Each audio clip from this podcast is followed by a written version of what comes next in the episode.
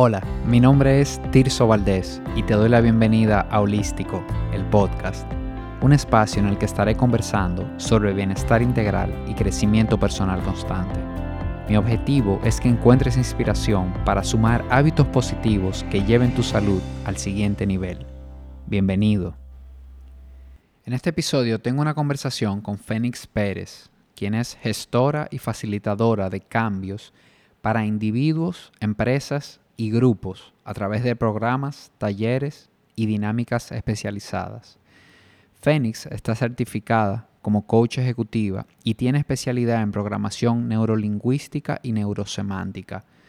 Está activa como coach desde el 2010 y es colaboradora en medios masivos de radio, televisión y prensa escrita.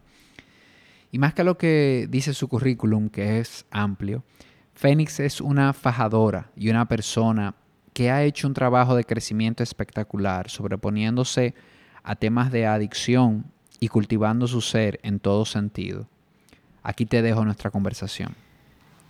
Bienvenida, Fénix, a, Holístico, el podcast. Ay, holístico, el bebé, el bebé de Tirso. Yo encantadísima, Tirso, de tu invitación, muy agradecida de poder acompañarte aquí, llegar a tu audiencia y, nada, con la esperanza de dejarles algo más. Yo de verdad que estoy súper contento de tenerte aquí hoy. Vengo hace unos meses ya como que quiero invitar a Fénix, quiero invitar a Fénix y yo creo que la gota que derramó el vaso fue cuando vi lo de Mental Fit, todo ese programa que, que lanzaste, ese taller que vamos a estar hablando un ching más adelante. Pero ahí tocaste el tema de mentalidad y tocaste esos temas que a mí de verdad me, me, apasionan muchísimo y son temas que, que, toco también, que trabajo en mi contenido. Así que ahí dije, no, ya sí, ya la tengo que llamar y tenemos que hablar. Y contento también porque no sé si tú sabías, pero tú fuiste una de las primeras personas, creo que la primera fuera de mi esposa quizás, que yo le comenté sobre este proyecto de, en ese momento yo estaba en el mundo corporativo, estaba trabajando, pero ya comenzaba a tener esas ideas de coaching, de un proyecto personal, de bienestar. Y recuerdo que escuchando Camino al Sol, que es un programa en el que somos colaboradores hoy los dos, te escuché hablando. Y, y, tú dijiste algo como que, bueno, quien me escriba ahora mismo va a tener una sesión de coaching conmigo y, y quien me escriba su historia, como su caso. Y yo me senté, escribí y te lo mandé. Y recuerdo que al otro día me llamaste y me dijiste, mira, tú fuiste la persona que seleccioné, pasa por aquí y coordinamos. Y, y, a ti creo que fue la primera persona, 2015, 16, que le comenté algo sobre cuando Holístico todavía estaba, imagínate, en, mi cabeza. Yo creo que ni siquiera estaba escrito todavía. Así que de verdad, súper, súper contento. Y, por eso ya tú sabes que tú siempre vas a estar en mi cabeza en ese sentido. Así para ir poniendo el, contexto de esto, yo sé que tú igual, tú eres mercadóloga, trabajaste mucho en, mercadeo y eso, en publicidad. Trabajé mucho en publicidad, mercadeo, producción de cine, producción audiovisual, eh, marketing ya así a nivel más eh, de productos de consumo masivo. Nos dimos ahí una tanda de unos casi 20 añitos. Wow. ¿Y, y cómo tú llegaste al coaching? Háblame un poquito de eso. ¿Cómo, tú llegas al coaching? Yo sabía, yo caí en el mundo de, la publicidad, del marketing. yo llegué ahí como porque era lo natural, porque mi familia, mi casa, ahí trabajaban con artistas, con publicitarias. Y entonces, bueno, lo más natural era que, que yo como que, que hiciera fuera por ahí. Exacto. Entonces, eh, nada, yo, eh, yo no elegí eso. Yo no elegí eso. Eso simplemente era algo cómodo. Y cuando yo hago un cambio en mi vida, a los 27 años, que me di cuenta que estoy toda desorganizada y, y que mucha, había abuso de sustancia, una vida absolutamente desorganizada. Yo me di cuenta que yo si seguía así, pues iba a morir pronto. Decido, eh, entendí, decido no, entendí que tenía que cambiar. Y, y ya luego cuando, pues, cuando cambio, que entro en un programa, un proceso de recuperación, de transformación en mi vida, eh, yo me di cuenta de que yo no, de que eso que yo estaba haciendo hasta ese momento de mi vida, yo realmente no lo había elegido y que realmente como que no iba mucho conmigo, porque por ejemplo yo tenía 10 años sin hacer ejercicio y yo soy muy física. Eh, entonces yo quise comenzar a hacer ejercicio, pero no, no me era posible eh, de manera constante, porque el trabajo en la publicitaria y en las productoras es un trabajo como que sin horario, tú sabes. Tú puedes, hacer, tú puedes salir a correr tres días, pero al, cuarto día tienes filmación y ya, no puedes hacer más nada. Entonces, por una semana más. Entonces, bueno, dado eso, yo comencé como a, a cambiar y, a pedir a alguien, al Dios bombero que me salvó de las drogas. Yo, mándame qué es lo que yo quiero para mí algo que me levante todos los días de la cama con entusiasmo, bla, bla. Y finalmente, te digo que como en el 2000, unos 2008, 2009 por ahí, puff, vino la luz. Y lo encontré en el periódico. Decía, introducción al coaching ejecutivo. Entonces yo ahí, yo dije, yo vi eso literal, como si yo hubiese estado alucinando. Yo lo vi como yo ya yo tenía varios años sin usar sustancias, no era que yo estaba ni borracha ni droga, ni drogada, no, no, yo estaba bien. Yo estaba bien. Eh, incluso ya yo había ido a correr, había vuelto, me estaba sentándome, tomándome mi café y leyendo el periódico como los adultos productivos, miembros de la sociedad. Y ahí yo no, yo, yo supe que eso era. Yo dije, wow, yo no sé lo que es eso. pero deduje, no, coaching, que es un entrenamiento ejecutivo, pues para gente, que no, no, que no para atletas únicamente. Entonces yo dije, yo nací para eso. Entonces nada, me inscribí en mi tallercito ahí, hice mi tallercito de un día eh, y me quedé, me quedé con la dicha de que en el 2000, creo que en el 2011, ya yo estaba terminando la certificación y, comienzo a colaborar en Camino al Sol, eh, que ha sido como una casa para mí. Y imagínate, ya al principio iba, a mí me daba fiebre. Yo, yo voy los jueves, históricamente voy siempre los jueves. A mí me daba fiebre, fiebre, Tirso. A la radio, en hablar. 39, termómetro en mano. Y yo quería, siempre, yo, yo, comenzaba a buscar la forma de no ir, de los nervios que me daban. Eh, pero nada, seguí ahí, seguí ahí. Y seguí con los negocios de marketing, ahí evoluciono a, a BTL, que una, una gama del, del marketing con los productos de consumo masivo. Ahí me va bien, me va mal, me va bien mal. Hasta que por fin entiendo que, que ya que yo tengo que dedicarme al coaching, que ese es el llamado y que está ahí, porque entonces viéndolo en retrospectiva, es muy fácil ver que yo he sido entrenada desde niña para dedicarme a esto. Cada parte de mi vida es eh, eh, una clase para lo que yo hago ahora y para no dejarlo solo en lo académico. Tú sabes, por eso los masterminds, fíjate que los masterminds, cuando tú lo, hiciste conmigo, es una academia donde todos somos profesores, todos somos maestros desde la propia vida. Tú fuiste maestro de nosotros y nosotros tuyos, eh, porque ah, la academia es muy importante, claro que sí.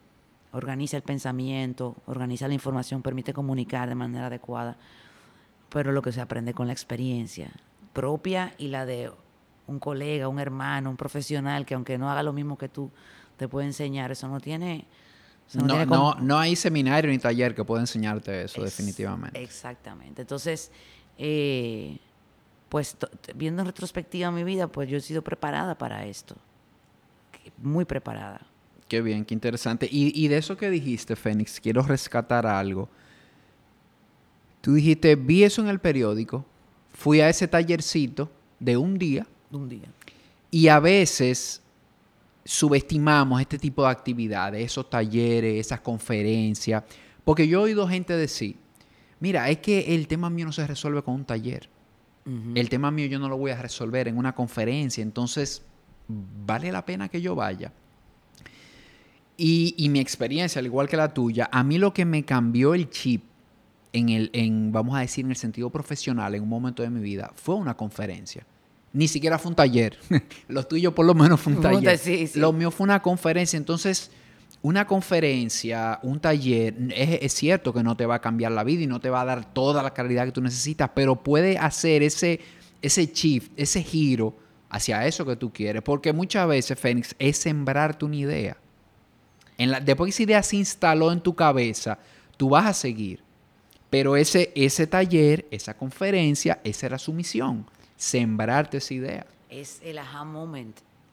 O sea, el en, en los talleres, por lo que siempre van a haber talleres, y siempre van a haber talleres presenciales, eh, por, por, el tema de la experiencia, es que te permiten incluso texturizar en tu mente, en tu sistema nervioso, ese darte cuenta, ese despertar. O sea, a veces un charlista no tiene ni idea que te está haciendo coaching, que te está confrontando, pero porque está confrontándote a ti porque tú tienes ese pain point. Tú tienes ese dolor y te está diciendo ahí o que se puede o que lo que está pasando es tal cosa, pero no, no te está hablando a ti porque no sabe tu situación.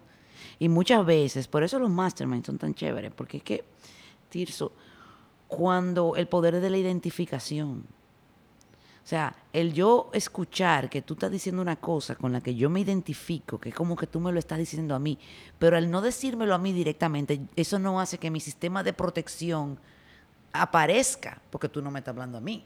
el sistema nervioso responde igualito. A la confrontación, pero no se siente atacado no siente ataque. Entonces, cuando yo siento ataque, por ejemplo, si yo vengo y te digo, Tirso, tú deberías de hacer tal cosa, ya tú dices, bueno, ¿por qué ella me lo dice? ¿De dónde ella saca eso? Eh, eh, me juzgó antes. De, ¿Y por qué? ¿Quién fue que habló con ella? ¿Qué fue lo que me vio? Tú te sientes atacado, entonces te cierras. Pero cuando un charlista que está hablando ahí, que no te está hablando a ti, pero te está hablando a ti, eso pasa en las iglesias también tú tienes más oportunidades de trascender, de escucharte, de escuchar tu intuición. Y, que, y eso va a permitir que tu mentalidad entonces comience a, a ablandarse para que tú puedas entonces hacer el cambio que tienes que hacer.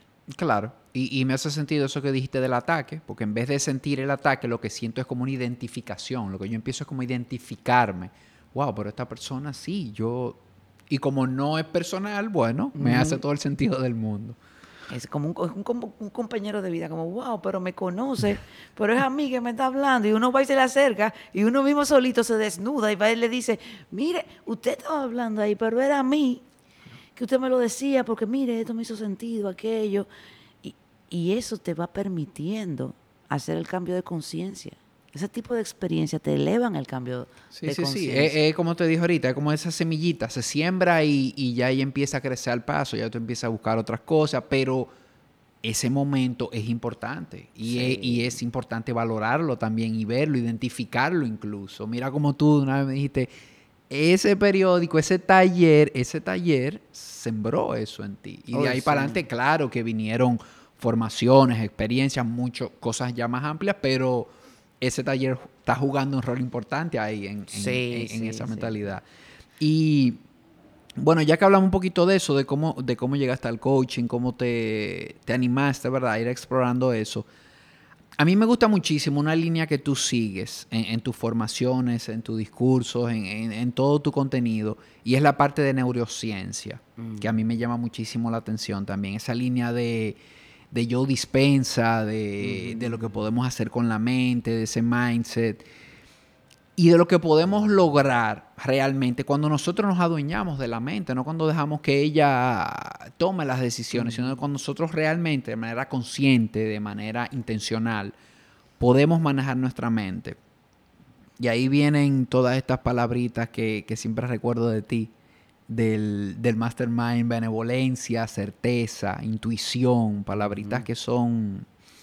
Entonces, a nivel mental, es mucho lo que nosotros podemos hacer y ahí viene lo de mental fit. Y yo quiero que tú me hables un poquito de esto, bueno, podemos verlo como un producto que lanzaste en estos días, pero la verdad yo lo veo más como un concepto, como algo de, de qué, ¿Qué es mental fit? Así como vamos al gimnasio y, hacemos ejercicio, así como tenemos el, cuerpo, ¿verdad? En, buen estado, la mente también. Hay que, hay que darle esos ejercicios. Entonces, háblame un poquito de este programa, háblame de, cómo surgió esto, de, cómo viniste con esta idea y hablemos un poco de, mental fit. Mira, yo me di cuenta, un patrón, yo lucho con el sobrepeso desde niña. Habiendo tenido sobrepeso muy pocas veces en mi vida, irónicamente, me di cuenta ahora. Eso te iba a decir, porque yo nunca te he conocido con sobrepeso y te conozco ya hace 6, 7 años. Pues resulta que mi abuela eh, pesaba 300 libras cuando yo nací, mis tías son todas, la gran mayoría en sobrepeso, de la línea paterna. Yo fui vegetariana el primer año con la intención no de que filosóficamente no matemos a los animalitos, sino de que la niña tenga un menú menos amplio. Cosa que cuando yo llegaba donde mis abuelos todo se rompía porque ahí todo, todo giraba en torno a la comida y a mí me ponían una mesa que yo comiera lo que yo quería. Y cuando mi mamá me iba a buscar, me lo dijeron ayer mis tías, que yo estaba allá en su casa, cuando mami me iba a buscar el domingo, siempre me encontraba más gordita entonces en la semana me ponían a dieta. Y ya tú sabes. Entonces eh, yo me di cuenta de que viendo fotos mías, momentos de mi vida en los que yo me sentía obesa, yo realmente estaba en muy buen peso. En muy buen peso, muy sana, muy... Nunca flaquita, flaquita, porque nunca he sido flaquita, flaquita, pero muy sana. Y yo dije, wow, aquí hay un tema de la mentalidad. Porque entonces yo subo de peso, una oscilación de 5 a 15 libras. Eh, yo subo de peso, vuelvo y bajo. Cuando estoy abajo, estoy como que mi peso más feliz, más fantástico, yo vuelvo y subo porque yo abandono el estado de felicidad y de bienestar. ¿ah? Y yo me di cuenta que yo abandonaba el estado de felicidad y bienestar que me da estar en mi peso sanamente yo lo abandono porque yo no sabía estar en ese estado de bienestar y felicidad. Entonces, el, juego que tenía mi mente conmigo no era llevarme y mantenerme en el estado, permanecer en el estado, era estar llegando al estado. Entonces, cuando llegaba tenía que volver a salir para volver a llegar. Porque el juego de la mente mía, el mindset, esa, la mentalidad que yo tenía era siempre buscar el peso ideal. Y nunca había un peso ideal. Y ahí entran otros factores, como la validación de mi mamá, por ejemplo. Mi mamá una sola vez me ha dicho, me dijo, wow, tú sí estás bien. Un día que me agarró desnuda en el cuarto, como... Y entró, yo me estaba listando y me vio así, yo estaba como una tabla, un cuadrito y todo, hace como seis o siete años.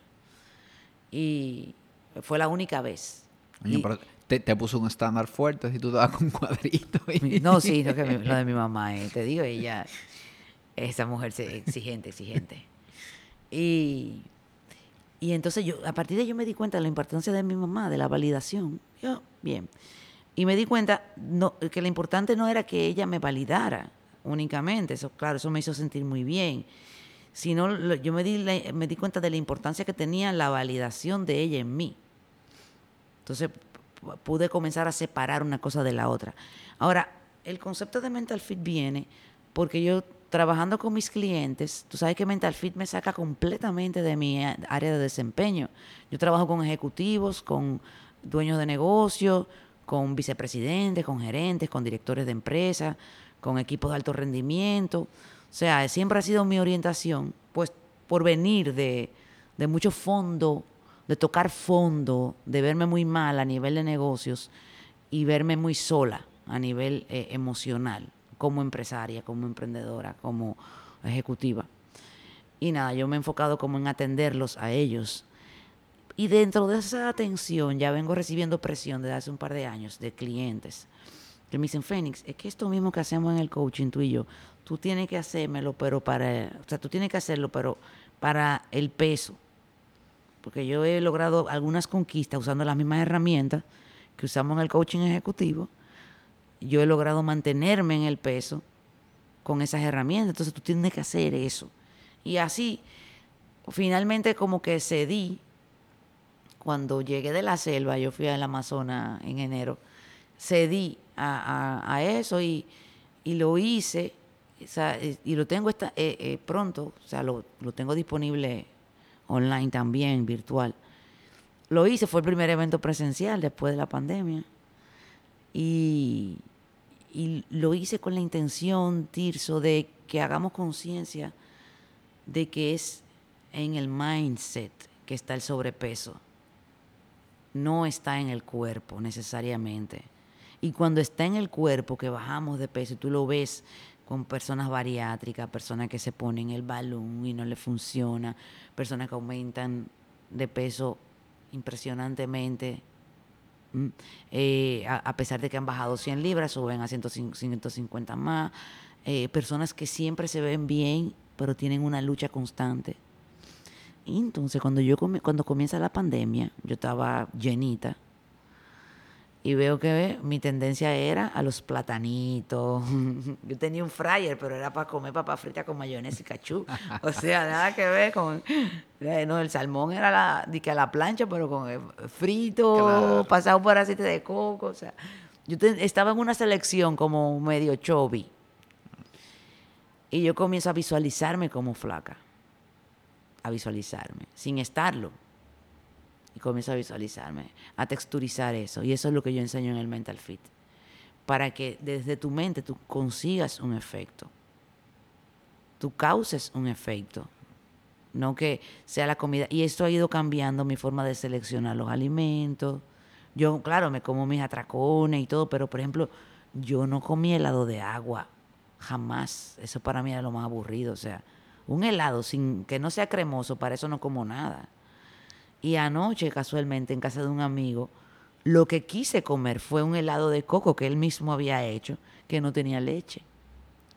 O sea, de manera natural, con alegría, porque mi paladar ha cambiado. No es un efecto de la noche a la mañana. Yo sé que los, las personas que hacen dieta, que están en eso, somos inmediatistas. Entonces, esto no te propone que dejes de hacer lo que tienes que hacer. No, no, no. Es que le agregues a tu rutina tres minutos diarios de verte en el futuro como tú quieres ser, como te quieres mover, como te quieres sentir en el vestidor de una tienda, como te quieres sentir cuando te regalan una chaqueta, como te quieres sentir la cena de Navidad. Verte ahí, texturizar eso, sigue siendo lo que estás haciendo, tu dieta, si te pusiste el balón, confía en el doctor, confía en tu nutriólogo, en tu nutricionista, confía en tu entrenador, sigue tu camino mientras instalas en tu sistema nervioso esta nueva personalidad que cuando tú llegues se reconozca. Y una cosa importante, Tirso, sepa qué hacer. Porque si tú le quites el problema eterno a una persona, ¿qué queda de esa persona? A veces se pierde. Su identidad. ¿Quién eres tú si tú no tienes problema económico? ¿Quién eres tú si tú no tienes problema con la comida? O sea, realmente quién eres tú cuando... Y, eso que tú dices, a, mí me parece, yo creo que ahí, ahí que se pone el dedo en la llaga de lo importante que es crearme una mentalidad adecuada a bienestar. En el caso mío, tú sabes que yo trabajo varios pilares, trabajo alimentación, trabajo actividad física, sueño y conexión, esa conexión eh, personal, con tu círculo íntimo y con tu trabajo incluso. Y como te comentaba antes de empezar, yo siempre he pensado que la mentalidad es como el precursor. O sea, en sesiones de coaching, en sesiones uno a uno, en programa, en... yo creo que hay que empezar hablando de esto. O sea, yo creo que antes de que hablemos de jugo verde, de qué vamos a comer, de qué forma voy a hacer ejercicio, qué me conviene, cómo voy a dormir, hay que hablar de esto, hay que hablar de esa mentalidad, porque al final la mente es el primer contexto donde tú construyes todo lo que tú quieres que se materialice. Todo lo que nosotros tenemos hoy, todo, pasó por la mente primero. Tu pareja, tu casa, tu carro, eh, a tu amigo, o sea, Piénsalo. Tú primero pensaste en el carro que tú querías. Después llegó a ti, de cualquier forma, no sé, lo compraste, una oportunidad, el trabajo, la, casa, tú primero. Entonces, yo creo que ese es el, el, ejemplo donde se ve más claro y la importancia de esto que tú estás diciendo. O sea, cuando yo tengo una mente que está cableada ya, que conduce a ese bienestar, definitivamente que ya la práctica va a fluir de manera diferente. Y, y tú estás tocando otro tema también interesante, que es crearme la mentalidad y la parte de identidad. ¿Qué identidad yo me voy a crear en base a eso? Yo voy a hacer ejercicio porque mis objetivos son 20 libras y punto. Ok, estoy enfocado en un resultado solamente, ¿verdad? O yo digo, no, yo tengo que ir todos los días al gimnasio para bajar esa 20 libras, perfecto, pero ahí me enfoco en el proceso. Sin embargo, cuando yo me enfoco en la identidad, no, no, no, es que yo voy al gimnasio porque yo soy una persona que se ejercita. Es diferente ahí. Y tu mente lo lee diferente. Y toda tu corporalidad, tu sistema nervioso lo lee diferente. Y, y no es como que llegué al gimnasio, bajé mis 20 libras y entonces ya, ¿ahora qué hago? Porque entonces ya no tengo tanta la motivación del gimnasio y así. Tú sabes que yo me gradué, yo siento que yo me gradué de todo el mental fit en, en el Amazonas. Porque yo me fui a un campamento 10 días. Yo vi un par de fotos y cositas. alucinante, alucinante. Y yo me fui, yo me iba a llevar mis snacks. Yo me iba a llevar mis snacks, hablo con mis amigas con las que yo iba. Bueno, yo llevo las almendras y llevo las que sí o qué, una cosa que yo había traído de Nueva York. Y después dije, espérate, Fénix la flaca anda con comida rastra, como que ella va para el desierto. Porque yo voy a un campamento, o sea, un lugar que aunque se, se durmió en hamaca y fue una experiencia muy rural, ¿verdad? Muy agreste, eh, muy rústica eh, eh un campamento, eh, fue un campamento que tenía pues, una regulación gubernamental, no nos iban a poner a pasar hambre. Eh, íbamos hubo personas de 20 países diferentes, o sea, ya habían europeos y tal, o sea, se va a cumplir un estándar. Entonces tiene que haber comida para mí cuando yo tenga hambre, para meriendas incluso. Y yo dije, ¿tú sabes qué? Y le dije a las muchachas, yo no voy a llevar nada de comida. ¿Para qué? Yo no voy a ¿Para que yo voy a arrastrar con comida? Si me da hambre y no hay comida en ese instante, pues yo me aguanto porque cuánto más es que va, voy a estar sin comida. Y, y, de lo que haya de snacks, pues eso yo me voy a comer. Y ya. Y, no era, o sea, lo que había de snack la mayoría de las veces, que lo dejaban de manera permanente, eran galletitas de soda con mermelada y mantequilla. O sea, nada que yo de manera natural elijo, tú no vas a encontrar. La galletita sí la encuentras en mi casa, pero en mi casa ni mermelada, tú sabes. Eh, y, guineo. habían racimos de guineo colgado y nosotros parecíamos monitos. Ahí está la opción. Exactamente. Entonces yo había días que comía galletita con mermelada, un día comía galletita con mermelada, otro día yo descubrí dónde estaba la greca. y yo, yo, yo dije, bueno, esta, esta es la mía. Y yo me colaba mi café. Siempre había café, pero café en greca, tú sabes, no es lo mismo. es diferente. Sí, ellos lo hacían en colador, lo cual era muy bueno, muy rico, pero era como mucho café. Entonces yo, entonces yo descubrí dónde estaba la leche en polvo. Es una debilidad de mi infancia. y, y nada, y como yo fluí y vine con varias libras menos incluso. Oye. Porque mi mentalidad era otra. Yo no fui con la presión de lo que voy a comer, si como esto, si no como aquello. No, yo, yo veía la llegada de la hora de almuerzo con, con pasión y alegría y sorpresa. Vamos a ver qué hay hoy. Porque nunca yo sabía el menú. Eh, entonces era como divertido. Había un menú vegetariano y un menú omnívoro. Y yo, según el menú más sabroso, a ese yo me, Caderías. exactamente. hoy voy vegetariana, hoy voy carnívora. Y, fíjate ahí, Fénix, también, porque estamos hablando, estamos hablando de mentalidad, de cómo tener esa mentalidad adecuada, ese está cableado de acuerdo al hábito que tú quieres construir, de acuerdo al resultado que quieres lograr. Pero es interesante también cómo tú, por ejemplo, en el ejemplo que diste del viaje y, la, y las meriendas, te quitaste también como un estrés de encima. Porque a veces, eh, eh, yo toqué esto, yo lo hablé en estos días esto, y es como que buscando cosas buenas nos estresamos. A veces hay gente que está estresada, que es cosa buena, porque tiene que ir al gimnasio, porque pero entonces por construir el buen hábito, tiene un estrés. Imagínate cómo tú estabas, miren la almendra, y si no tengo almendra ya, ¿y qué voy a comer? ¿Qué te está generando eso? Malestar. Y al final tú lo que quieres, o, o, pensar, aspiramos nosotros a que tú quieras perder peso por salud. Pero si por otro lado le está metiendo esa tubería de estrés sin darte cuenta, entonces ahí eh, el neto es raro, ¿verdad? Pudiera ser algo raro. Eh, peor que eso, Tirso. Hay personas, y me incluyo, que nos hemos hecho daño físico eh, en mi caso, por suerte, Dios, me libre que no sea permanente nada, pero daño físico en nombre del peso, en nombre de la condición física. A esto me refiero. Personas que tienen drama con el estreñimiento por las proteínas que se toman. Pero grave, crónico, que con un doctor, una purga, una cosa. Eh, personas que yo en, mi, en algún momento perdí la menstruación. Una amenorrea hipotalámica por anorexia. Eh, personas que, por ejemplo, en mi caso, yo corría. Y yo me di cuenta que yo corría eh, siempre que yo he hecho ejercicio en mi vida, he estado vinculada, he estado vinculado a tener un peso eh, X, ¿verdad? Como bajar de peso siempre. Y yo me he dado cuenta que a mí no me gusta hacer ejercicio. A mí me gusta verme bonita y sentirme bien. Pero hacer ejercicio no me gusta. Pero me gusta jugar y me gusta retarme. Me gusta sofocarme, me gusta sudar.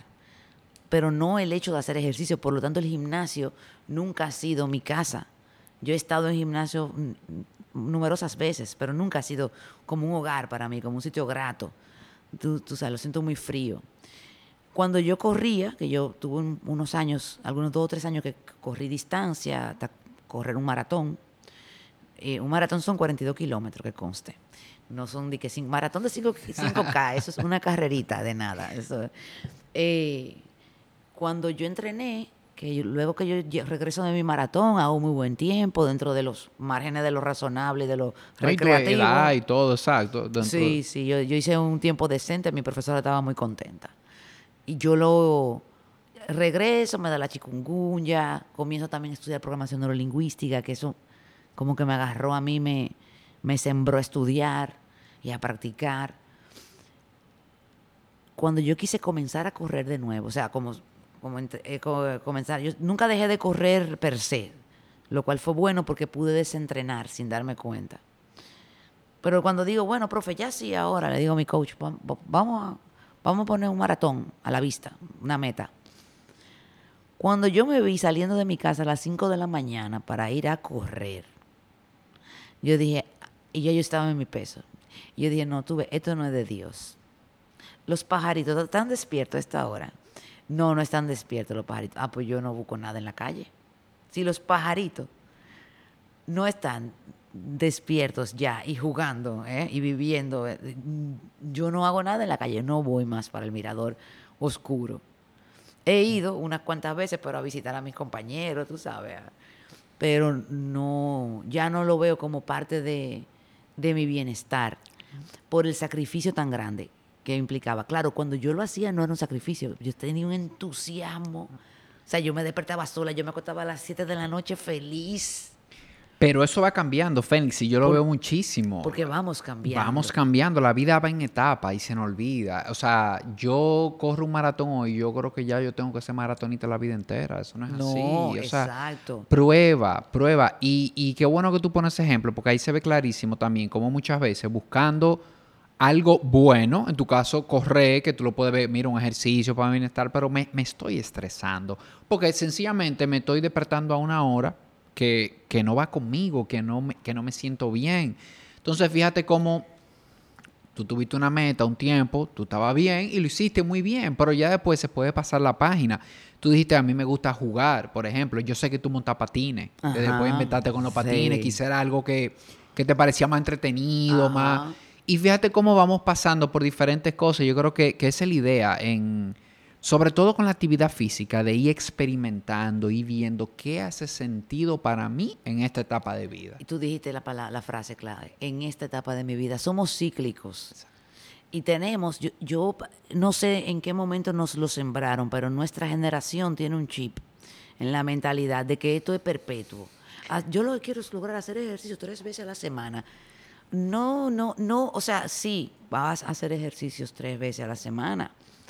Claro que o estudiar todos los días, cualquier meta que ah. sea, o, hacer una reunión eh, interdiario con el equipo, o sea, no importa el área, pero lo, queremos perpetuar eso.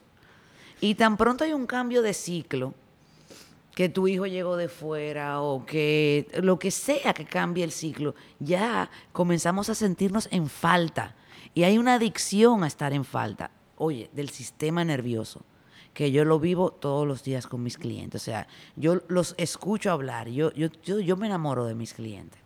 Yo, yo, me, yo estoy enamorada de ti, ¿no? Es verdad. Y te sigo, te doy seguimiento. Y cuando yo los escucho a veces, eh, ellos no se dan cuenta de lo que tienen eh, en su discurso, de cómo se transparenta esa adicción a sentirse mal, a que haya un pequeño caos vigente siempre. Yo no estoy exenta de eso, eh, ni mucho menos. No, ninguno lo estamos. Porque está muy, muy instalado en el sistema nervioso.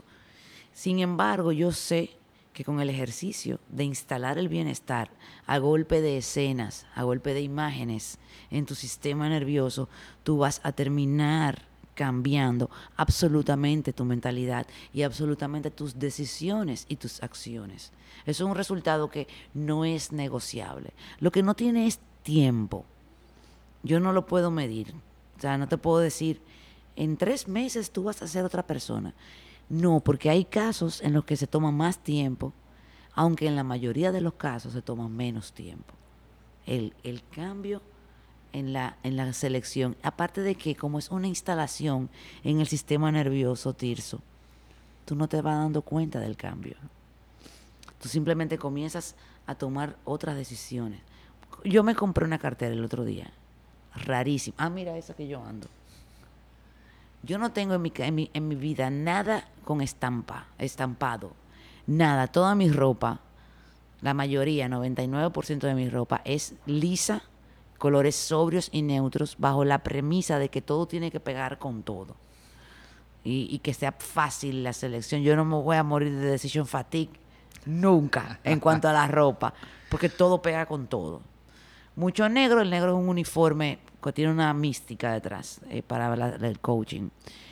Eh, pero el otro día yo vi, yo vi esa cartera y como yo he estado texturizando mucho a la Fénix feliz, o sea, visualizándola y sintiéndola, a esa Fénix en su peso, en abundancia, en, a, qué se dedica, construyendo Tirso esa identidad de una Fénix sin problema, porque fíjate que mi identidad estaba construida en torno incluso a mis problemas. O sea, mi carrera de coaching se basa en mi recuperación.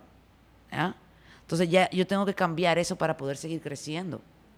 La premisa no puede ser que yo vengo del fondo y mira cómo resurgí, aunque el libro que estoy escribiendo se llama así, pero, eh, pero yo tengo que construir lo que sigue. La porque si no voy a seguir creando caos para poder seguir resurgiendo, tú sabes. Tú solo resurges del caos. Entonces ya yo quiero, yo entiendo que hay que un cambio de mentalidad. Y nada, es el cuento largo para decirte que yo vi esa cartera y yo supe que yo tenía que comprarla. Y es una cartera muy femenina que pega con muy pocas cosas y que tiene, un, tiene el animal print ese, que yo me lo consideraba súper horroroso y súper terrible. Y ahora tengo eso y una faldita que de eso también. Eh, eh, y hay una pijama que me regalaron. O sea, las amigas mías de que me vieron comenzaron a mandarme cosas. Eh, eso eso me, muestra a mí cómo va cambiando, cómo yo voy cambiando. Ah, y es tan sutil como comerme un helado de coco anoche. En vez de brownie, había un brownie, que es un amigo mío que hace un brownie. Eso es mortal. Yo me llevo el mío, aunque no me lo comí. Entonces él mismo hace el helado. Y había helado de dulce de leche, que sí era cremoso. Entonces mi, naturaleza antes era lo cremoso, obvio. Pero no. Pero ahí tú te das cuenta que está instalando cosas diferentes. Y eso que tú dijiste ahorita, de que definitivamente ah, hay, ah, una generación que nos quedamos con algo de que todo tiene que ser para la eternidad. Y eso se ve mucho también en, en los temas laborales. O sea estamos en una empresa, estamos en un trabajo, estamos en una posición y, estamos pensando en durar 30 años ahí, 20 años. Y es lo que yo digo. Si genuinamente eso es lo que tú quieres, si te sales, si perfecto, si te sientes bien, si bien. E, el tema de tu Fénix es cuando tú,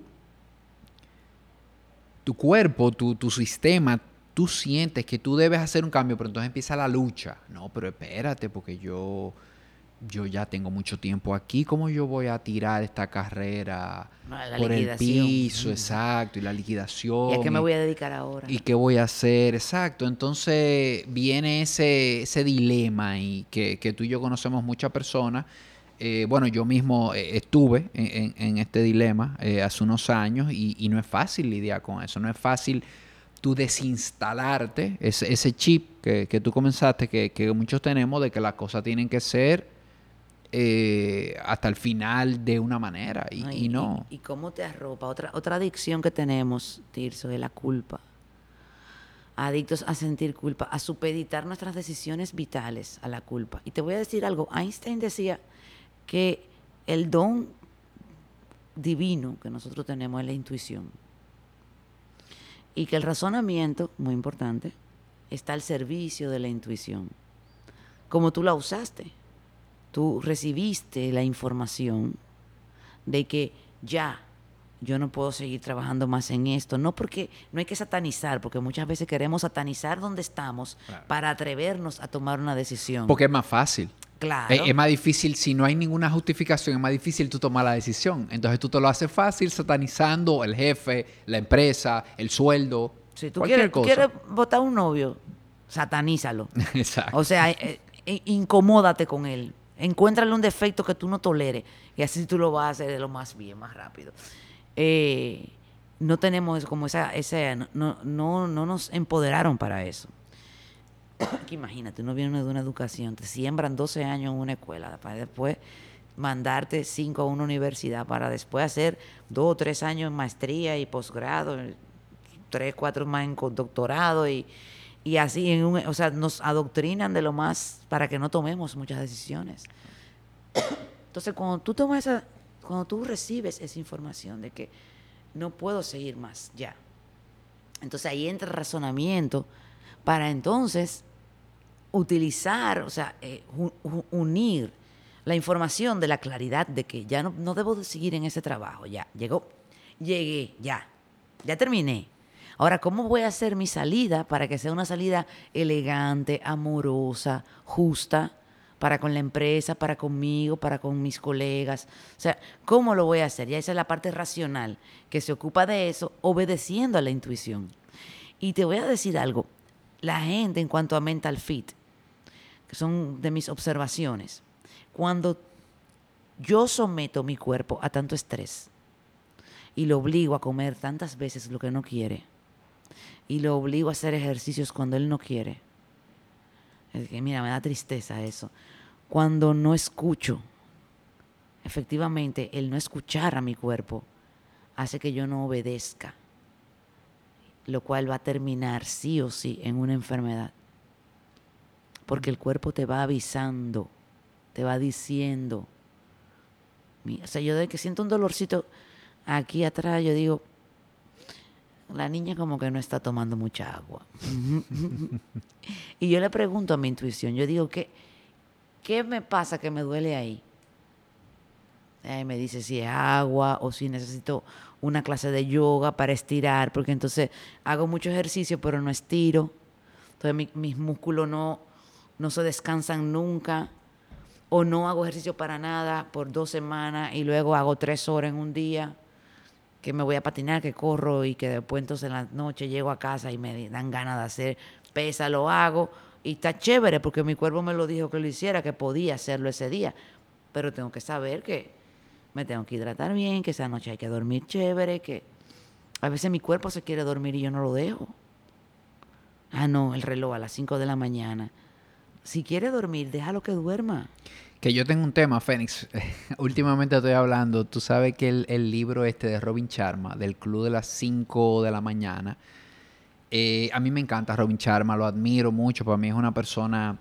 Pero este libro se está tomando como muy, muy personal y mucha gente por el, por el coro de las 5 de la mañana está dejando de dormir. Entonces, vemos el libro, ah, el club de las 5 de la mañana, pero no entendemos que para usted levantarse a las 5 de la mañana, a hora usted tiene que acotarse, amigo. Yo, yo, algo que siempre digo y repito muchísimo es que lo importante no es la hora de usted levantarse, es la hora de usted acostarse. Porque de esa hora depende Si tú te quieres despertar a las 4 de la mañana, perfecto, pero ¿a qué hora te vas a acostar? Entonces lo que está pasando es que todo el mundo se anima con el libro, quiere esas dos horas en la mañana o esa hora y se despierta a las 5, pero se está acostando a las 12, a la 1 y ya tú sabes. Entonces ahí caemos en lo mismo de ahorita. Por buscar algo bueno para mí, Ajá. cómo estoy estresando el cuerpo, por otro lado. Y, y, y, te, y te digo que muchas veces hasta inconscientemente, o sea, la gente, Sí, uno no lo ve. Na- claro, nadie lo hace de maldad. Exacto. Y te aseguro que el buen Robin Charman, Charman eh, no escribió esto con esta intención. Jamás, jamás. Eh, sin embargo, fíjate el alcance que está teniendo eh, y el daño potencial que, que tiene. Porque entonces lo que va a pasar es que no, porque uno no va a poder leer libros de autoayuda, porque mira lo que escribió ese autor. No, no, no. Él está bien. Porque ¿qué es lo que hace un autor? Un autor comparte su experiencia, considerando que su experiencia no es la única, pero es una que le funcionó muy bien a él o a ella y, y que vale compartirla, que es válido y que sabe que le va a ayudar a, a muchas personas. Pero el experto en Tirso es Tirso. Entonces usted no puede estarle de- delegando. Y como tú dices, tú te quieres levantar a las 5, ponte por un periodo de tiempo, tres meses, eh, un periodo nada más. Un- ¿Y cuáles son todos los participantes? Ahí entra un patrón un- de embudo de, de coaching, de sesión de coaching. O sea, ¿para qué quieres esto? ¿Qué, ¿Cómo vas a saber que lo lograste? ¿Quiénes participan? Cuando lo hayas logrado, ¿qué, qué va a ser diferente? Entonces, ok, vamos al plan. Entonces, para que esto sea sano, tienes que poderlo eh, eh, eh, llevar a cabo sin que te dañe tu salud, sin que te corte la comunicación con la intuición. Y la noche es vital. Pues tú sabes que yo eh, estudio mucho de la física cuántica. Eh, le hago, me hago mucho eco de lo que ellos, de lo que proponen, sobre todo solo un par de autores, tú sabes, aunque tú mencionaste a Joe Dispensa, él es muy cuántico en su abordaje, eh, aunque se mantiene muy dentro de lo que es neurociencia, pero yo que sé un poco de la cuántica, pues sé que él tiene mucha carga por ahí, mucho de su, mucho de su trabajo. Y en la noche es que sucede todo. todo, todo. En la todo. noche es que está la sanación, en la noche que tú recibes la información. La Tu cuerpo se regenera entero de noche, completamente. Eso es físicamente, pero Claro. cuánticamente hay un proceso de recepción de información a través de las ondas del yo ondulatorio, de la apertura temporal y tal. Hay una cantidad de información con la que tú, que, que tú recibes sin darte cuenta.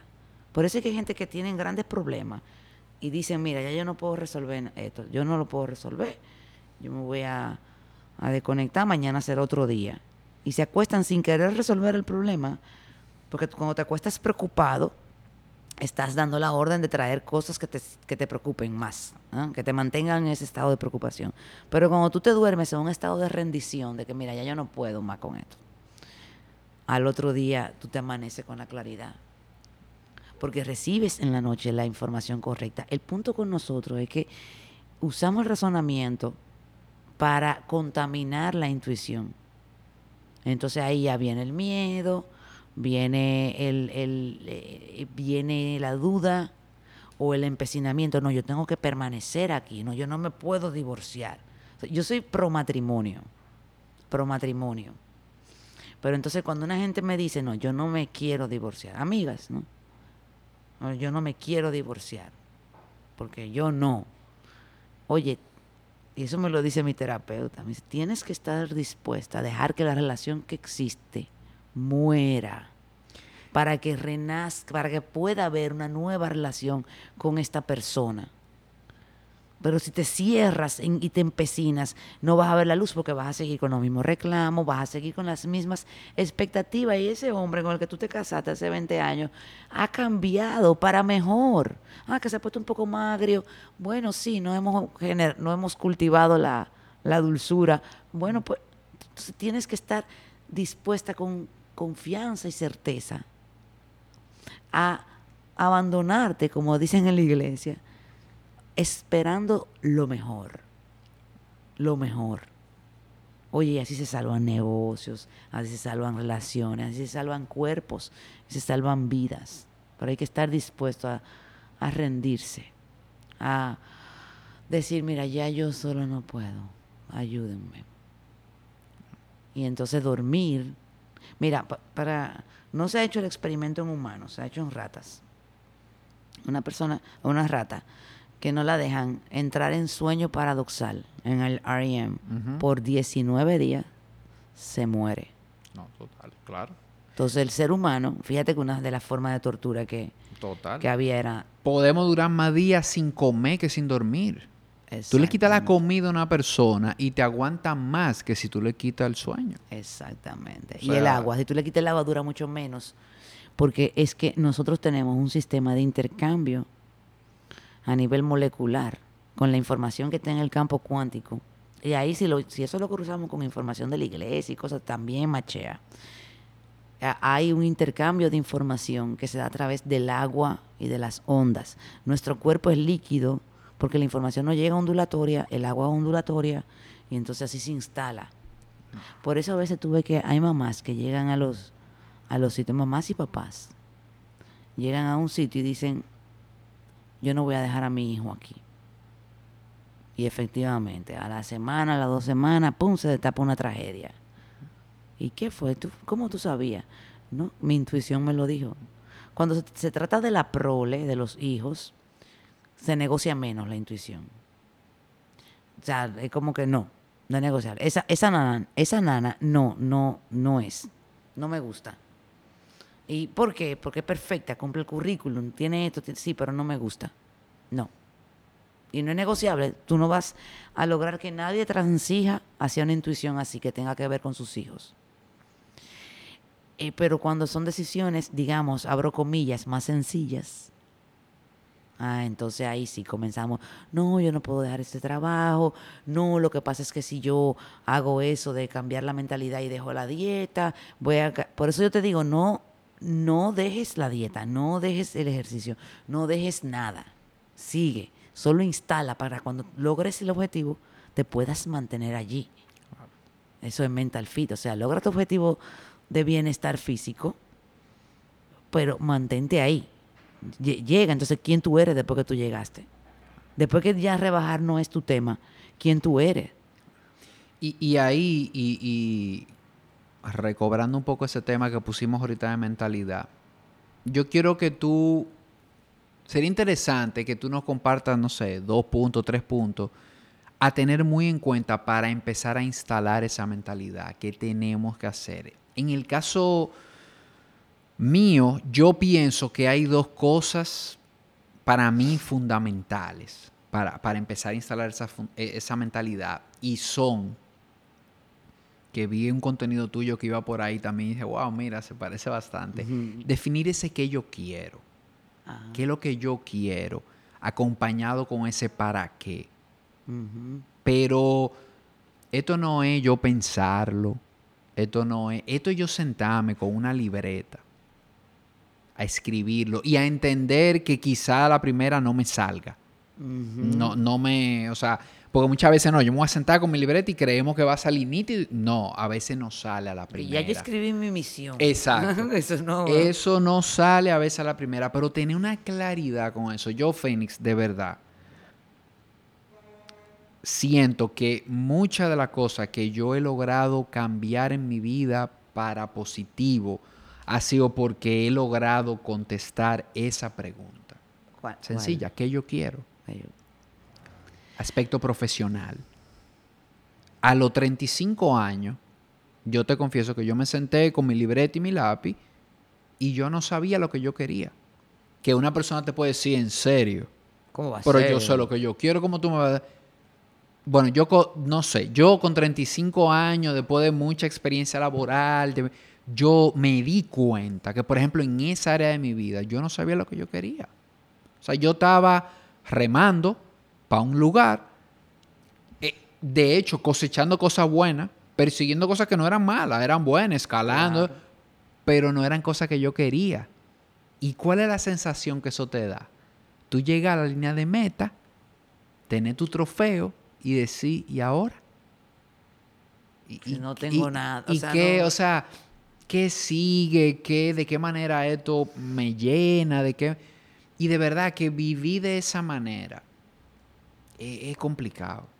Es complicado. Y, yo me di, a mí me pasó, y cuando yo contesté esa que yo quiero a nivel familiar, que yo quiero como persona, yo, qué tipo de persona yo quiero ser, que de verdad que uno descubre muchas cosas. O sea, y ese es el famoso propósito, esta palabrita que, que se puso de moda, digo yo, y, uno cree que el propósito es, Gandhi, es esa gente. No, es tú sentarte a contestar qué yo quiero y para qué yo quiero eso, para que tú te claro, porque yo digo que el bienestar no se logra ni a base de fuerza de voluntad ni a base de motivación. La fuerza de voluntad y la motivación te van a servir en muchos momentos y son buenas y todo la utilizamos. Pero si tú utilizas eso como el combustible, no. En el momento en que tú baje las revoluciones, que tú te sientas, con lo que tú tienes que conectar es con ese para qué, con ese, con ese que yo quiero. Eso es lo que te va a ti a dar la gasolina para tú poder seguir. Eso por un lado, en la parte de cómo yo veo la mentalidad, para mí es fundamental ese que yo quiero y para qué lo quiero. No se trata de rebajar 20 libras. Busca un poquito más, un poquito más hondo. ¿Para qué? Me quiero ver mejor en el espejo. ¿Para qué? En ingeniería tenemos un ejercicio interesante que decimos que es al séptimo por qué que tú lo encuentras. Al séptimo para qué. Es que tú encuentras el que es de verdad. Séptimo, octavo, por ahí. Eso está, eso hay, hay un estudio que lo mide. ¿Para qué? Para rebajar 20 libras. ¿Para qué? Para verme mejor en el espejo. ¿Para qué?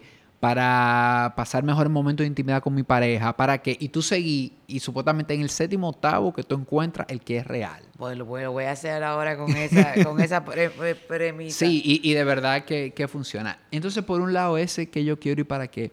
Y por otro lado, desaprender, para mí es fundamental.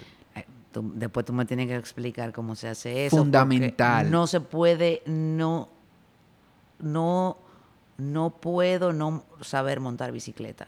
Claro, en, bicicleta, claro, pero por ejemplo, sí puedo darme la oportunidad de cuestionar creencias. De cuestionar creencias que siempre he tenido. Sí tengo la oportunidad de yo... A mí todo el tiempo me han dicho que el desayuno es la comida más importante del mundo. ¿Es la comida más importante del mundo? Exactamente, sí cuestionarlo, cuestionarlo. Entonces, a ese desaprender me refiero. Excelente. A, trabajar con esas creencias que, traemos todos en cuanto a bien, y no nada más bienestar, en cuanto a todo, y sencillamente cuestionártela y, y, darte una oportunidad de experimentarlo tú. A ver, vamos, yo siempre he querido que tú es A, déjame probar a B, a ver qué pasa. Yo creo que esas dos cosas como yo lo veo, eh, son fundamentales. No sé si te hacen sentido a ti. Absolutamente, absolutamente. Y otra premisa sería para este proceso, el no meterle presión de tiempo. Buenísimo. No apresurar el proceso, no querer forzar los resultados. Eh, como tú decías, en ese ejercicio del para qué, siete, ocho veces, que no, porque no te va a salir de la, de la primera, o sea, no es la primera lista que tú vas a hacer, la que es, tú sabes, porque incluso la que la, primera, la segunda, la tercera vienen contaminados con tus premisas de los problemas que tú tienes y que has vivido siempre. Ahora, cuando tú llegas, digamos el, mismo ejemplo que tú decías, el, ¿para qué el, desayuno es el, más es el más importante, no? Ah, no, para arrancar el día nutrido, para esto, para aquello. Ah, pero ¿para qué? Bueno, porque... Eh, para que el cuerpo tenga combustible del principio. Ah, y tú comienzas a ver también información que contradice eso. entonces, cuando tú vienes a ver, el ayuno intermitente es fantástico porque tú ni siquiera tienes que cenar bien. El cuerpo requiere una carga calórica nutritiva X. Con que tú se la dé como tú se la quieras dar, él va a estar fine. Pero por tu creencia de que el ayuno, el desayuno es lo importante, más es la comida, más importante del día, y de hecho, eh, porque creemos que el desayuno es en la mañana, temprano también. Ah, sí. Entonces, como pensamos, claro, entonces no te diste la, oportunidad de experimentar con el ayuno, como tú estás diciendo, y te perdiste de cosas que pueden funcionar para ti. ¿Sabes quién me enseñó a ayunar a mí? Los perritos que yo tenía. Natura y Gaia, ellos, ell- ellas ayunaban normal, días diferentes, normal. Y ese día tú le podías poner hasta pollo y mm, mm. y luego latica en la bolita, ¿sabes? La latica, la cremita que le gustaba que se Yo he la- oído varias veces ya que los perros lo hacen de manera natural y algunos días selectivos. y se purgan, Sí. se purgan. En mi casa no había como nada para purgarse, pero yo como yo la sacaba mucho al parque, había un día que Natura no quería caminar, que eso era plantar comiendo, yo lo dejaba que se comiera todo el césped que le cupiera y luego lo vomitaba en la casa, porque ya se limpian. Y en la selva hubo una terapia que se llamaba la terapia vomitiva. Es, ay, Tirso. Ay, Jesús, qué cosa tan fea. Pero bueno, lo hicimos. Yo decía, no, no, no, vamos en fila todos así, gente de todos los países, rubios, morenos, de todo habíamos ahí. Todo en fila a vomitar en grupo, aliviar, como dicen ellos. Ya y tú fue sabes. muy interesante porque la, la limpieza a nivel de los intestinos, del esófago, del, del estómago, es una belleza. O sea, a mí hasta se me fueron manchas, tú sabes. Entonces, previo antes, nos ponían el día antes ayuno como desde las 6 de la tarde. Era la última comida con una sopita que nos engañaron ahí. Y el asunto se pudo lograr hacer a las 11 de la mañana porque llovió y eso por supuesto, al aire libre. Y ya tú sabes, fue... Toda una experiencia. Pero es como los animalitos, como los animalitos, tú sabes. Y nosotros tenemos que esforzarnos por volver a conectar con nuestra intuición. Y la forma de esforzarnos para eso es dejando de esforzarnos por tener la razón. Entonces no apresures el proceso. Eso es una premisa del, del mental fit. Otra premisa del mental fit es que yo, yo no tengo que hacerlo solo, pero tampoco tengo que invitar a quien no está invitado, a quien no realmente no tiene. Yo tengo que cuidarme mucho porque de, de comprar validación externa. A veces nosotros, por ejemplo, nos ponemos en el peso que o logramos el éxito comercial, digamos, en la familia, ¿no? Entonces, o no, el primo fulano es el más exitoso, o Feni es la más que más. Estamos en eso y nosotros allí, desde ese trono, andamos siempre buscando rec- eh, eh, refuerzo, ¿no? reconocimiento. Y si ya yo rebajé y tengo dos años rebajada, si ya a mí me va bien en la familia, o sea, me va bien el negocio, me va bien, soy, soy rica, ¿ah? y los demás también les va bien, ¿quién soy yo en la familia? O sea, ¿quién soy yo después de que todo eso está superado? Después que yo soy una más de mi tribu. ¿Quién soy yo cuando soy una más de mi tribu?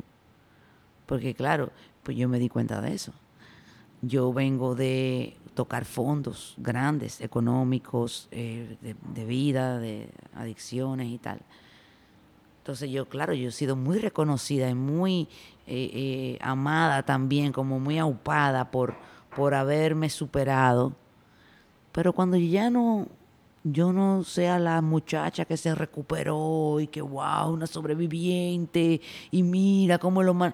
Cuando ¿Quién ya soy? yo sea tan solo una facilitadora exitosa, eh, eh, aquello me voy donde pu- reconocimiento sobre qué yo quiero, qué yo quiero dejar, cuál es el legado que yo quiero dejar. ¿Sabes? Realmente en el reconocimiento, claro, el reconocimiento es importante para el ser humano, claro que sí. Pero si, eh, si mi trabajo va solo orientado a ser reconocida, entonces está hueco. Tú sabes, está hueco, está vacío. Hay que ponerle algo de sustancia ahí. Entonces, ¿quién soy yo? ¿Cuál es mi identidad? Cuando yo ya soy grande y ya soy exitosa y ya estoy en mi peso. Por ejemplo, la gente en sobrepeso que rebaja, fíjate que aumenta tan pronto todo el que tenía que verla, la deja de, de ver como flaco. O sea, yo rebajé 100 libras, ¿verdad? Alguien rebajó 100 libras. Todo su circuito inmediato, a lo largo de un año, ¿verdad? Toda la gente que tú ves a lo largo de un año, te ve y te dice, wow, tú rebajaste 100 libras, wow. Oye, mano, qué bien te ves, qué bien, muchacho, pero tú estás hermoso. Ya pasó eso. Ya luego al segundo año ya están acostumbrados a verte así. Ya no te lo dicen. Ya. Entonces, ¿quién eres tú sin, ese reconocimiento? Entonces, ¿qué hace la mente? Ay, Dios mío, espérate. Vamos para atrás de nuevo para que te vuelvan a reconocer que rebajaste. Ahora, en el camino, tú sabes que una oscilación de tanto peso es peligrosísima para el corazón. Y tú sabes que yo tengo un hermano en bastante sobrepeso. Pero Oscar como que rebajar, como que ese no es su tema, tú sabes. Y tú le dices, gordo, tú estás gordito. Y, y, dice, no, mírame, yo estoy más flaco, mira, mira, este no me servía. Y me dice, bueno, esta es una conversación que yo no tengo con él nunca. pero Oscar tiene el cuerpo disponible. Tú lo, vamos a viajar, vamos. Vamos para la playa, vamos. Que lo que hay son vegetales, fulana es vegetariana y no come carne, ni dulce, ni nada, vamos. Eh, o sea, Oscar su cuerpo y él están disponibles para la aventura. Tiene dos niñas, una de cuatro meses y una de cuatro años. Y, las niñas creen que él es una montaña rusa. y él, para ser papá, disponible físicamente también. O sea, eso no lo limita. Ah, claro, si aumenta 100 libras más, pues el, el, mambo será otro. Pero tan pronto él se ve limitado, yo sé que él, pum, baja su, lo necesario para estar disponible. Porque lo importante es que tu cuerpo esté disponible. O sea, realmente tú quieres ser flaco. Totalmente. No, y que hay gente, Fénix, que ni siquiera le interesa tener cuadritos ni tener un cuerpo fit. O sea, si a ti te interesa eso, es buenísimo. Hay gente que sí quiere, pero hay gente que no le interesa y a veces se confunden y creen que no tienen que hacer ejercicio o algo. Pero yo creo que eso que tú acabas de decir es la clave tener tu cuerpo disponible. Si tu cuerpo está disponible, para, ¿disponible para qué? Para lo que tú quieres. Para ese que yo quiero. Para ese, eso que tú definiste que tú quieres. O sea, si tú lo que quieres es tirarte a jugar con tus hijos, con tu nieto, si tú lo que quieres es empezar a hacer hiking porque eso te encanta, que tu cuerpo esté disponible. Y si está disponible para eso, fenómeno. Tú no vas a competir ni, ni, ni nada. Que esté disponible para, para ese tipo de cosas. Exactamente, eso, eso es. Eso es. Y así, el taller de, Mental Fit ahora mismo, eh, como la exposición de una filosofía que yo he visto los resultados, sobre todo contando con que esto es una, instalación a mediano plazo y que no es a prueba de fallo. Porque que si tú ensayas y ensayas y ensayas, tu yo del futuro, tú vas a ir instalando ese bienestar yo cada día me doy más cuenta que en bienestar no hay nada, o sea, quien prometa un resultado rápido en bienestar, te aseguro que puede ser que lo consigas rápido. Ahora va a salir rápido de tu vida también. Pudiera, pudiera ser, Tirso, también es una creencia. Pudiera. Porque tal vez hay gente que lo encuentra rápido. Lo que pasa es que tú, tú eh, tu experiencia te ha llevado a dar, a saber que la resistencia de la gente al bienestar es tan grande que un cambio rápido tú no lo ves posible. Y no, y tendríamos que definir qué es rápido también. Ah, claro. Porque ah, tú sabes, rápido eh, pueden ser dos horas y o pueden ser un mes para alguna gente. Entonces, habría que definirlo, pero la verdad es, y tú tocaste que uno de los puntos es ese tiempo, no ponerle un tiempo. Yo me, a veces me, da risa, hay mucha gente que, se inquieta mucho, ven acá, pero ¿cuánto es que tarda la construcción de un hábito? ¿Es los 21 días? ¿Es 66? Y, y yo a veces pienso, mira, al final eso no es tan importante.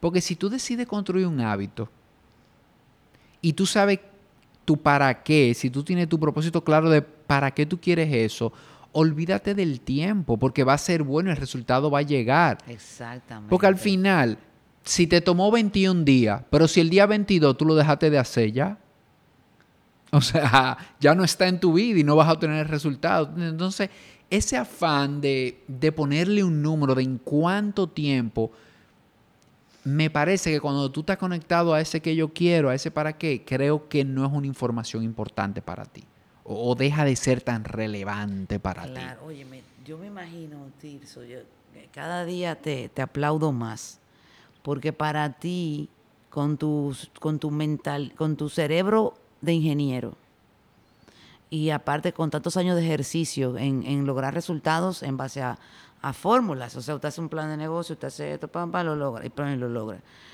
Eh, yo me imagino que el trabajo con seres humanos te ha llevado como a romperte muchos esquemas, sobre todo para orientarlos hacia el bienestar. Entonces, yo me imagino, yo no me imagino tu camino hacia, yo le voy a decir a esta persona que no se enfoque, no se enfoque en el tiempo, cuando tú vienes de un, de estructura, de todo lo que es estructura. Yo vengo de, yo soy estructura. Exacto. Y tú le estás diciendo a una gente, "Ol- no le ponga tiempo.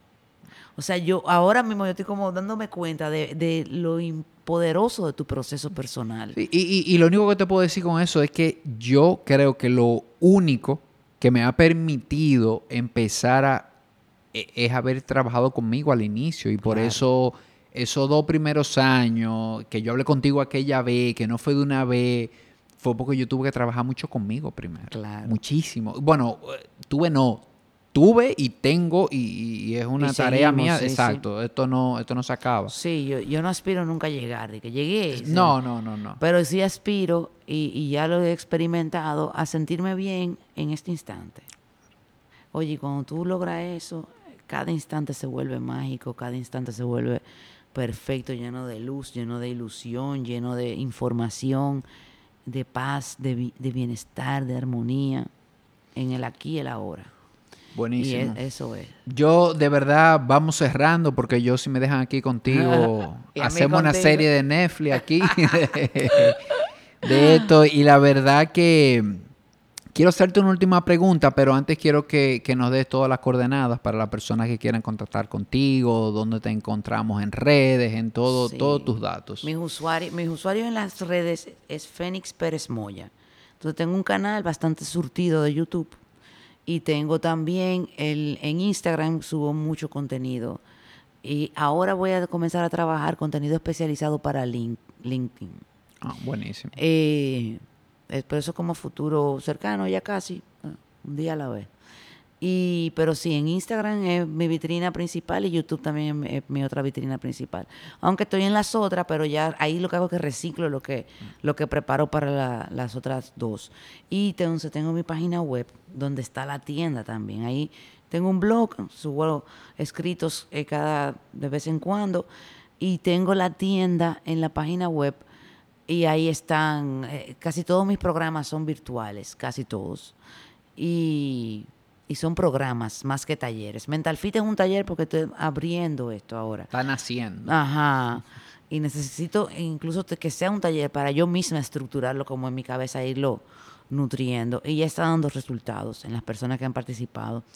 Y, y entonces ahí me pueden dejar su correo, que de vez en cuando yo les envío, al menos una vez a la semana, alguna reflexión o algún escrito un poco más desarrollado o algo que haya subido en, en el blog. Y, y ahí pues nos mantenemos en contacto de, qué yo voy haciendo, de cómo apoyarte mejor. Buenísimo, ahí escucharon, señores. Fénix comparte mucho, mucho buen contenido y tiene varias opciones de programas, así que ya saben. Y ya para despedirte hoy, Fénix, te quiero hacer la pregunta, bueno, que le hago a todos mis invitados al final, para, para seguir yo también aprendiendo un poquito. ¿Qué es para Fénix Pérez vivir en bienestar? Vivir conectada, conectada con la fuerza creadora universal. Y de eso yo solo lo puedo lograr un segundo a la vez. Cuando yo me autoescaneo, ahora si respiro y siento lo que está en mis manos, el- los sonidos del entorno, abro mis ojos y te veo a ti ahora, veo el micrófono, veo el entorno, siento. En este momento yo me doy cuenta que todo está perfecto. Todo está perfecto. Entonces eso para mí es bienestar. Y eso me ha sanado de enfermedades, me ha prevenido de enfermedades, me ha salvado de situaciones legales feas que asustan, eh, ha resuelto conflictos familiares feos, ha sanado mi corazón, me ha llevado a herramientas poderosas. O sea, el sentirme bien en este instante, sin, sin futuro, en este instante. Porque ese estado neurológico de bienestar de ese instante, solo desde ahí puede venir otro segundo instante. Entonces, desde ese estado neurológico, de, donde estoy en un estado de bienestar en mi mente y en mi sistema nervioso, eso es lo que permite que yo tome decisiones que perpetúan ese estado. Entonces, a partir de ahí, de ese estado, es que yo he logrado decirle a situaciones, no, no me voy a meter en ese negocio, no, no me interesa ese proyecto. Eh, mira, está bien, voy a, voy a ceder en, lo- tu solicitud, porque ya yo le cogí, le tomé confianza al estado de bienestar neurológico, consciente, sin poesía ni... Ah, la fuerza universal, la fuerza universal, esa conciencia de esa fuerza universal es un resultado del bienestar de este instante. Eso es lo que va a lograr que yo tome decisiones a futuro que me traigan más bienestar. Buenísimo. Mil gracias, de verdad, por haber aceptado la invitación. Gracias Me encantó esta conversación. Un fuerte abrazo. Gracias, gracias a ti por haberme invitado, haberme incluido en tu lista de colaboradores. Tú sabes que tú eres mío de mi corazón. Claro que Y sí. muchísimas gracias a todos por escuchar hasta el final nuestro, nuestra nu- surtida conversación y amplia. Gracias, Tirso. Hasta la próxima.